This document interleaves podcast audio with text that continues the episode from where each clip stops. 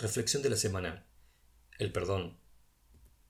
Perdonar es el acto creador más sublime que puede hacer toda criatura humana, desde su intimidad absoluta, porque es darle la vida nuevamente a quien había perdido el derecho de ocupar una hora en el mundo. Es devolverle el derecho a mirar a los ojos a quien, por su deslealtad con la vida, se ha vuelto indigno de él.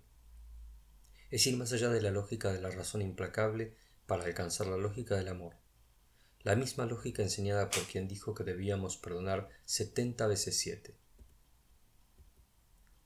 Esa que solamente se puede agradecer, porque ser perdonado no es un derecho a reclamar. Perdonar es un regalo, un don gratuito del que perdona. Por eso es tan sublime. Por eso se dice que pecar es humano y perdonar es divino. Pero no se perdona como ejerciendo un acto de legalidad ésta se extraviaría buscando razones para justificar cada pregunta. Y ese es un camino que no llega nunca a ningún destino, porque no acaba nunca. Se perdona con el corazón, que tiene razones que la razón no entiende. Ninguna inteligencia artificial podría darnos jamás el gozo misterioso y la paz indescriptible del perdón. El que nos perdona obra a imagen y semejanza de Dios.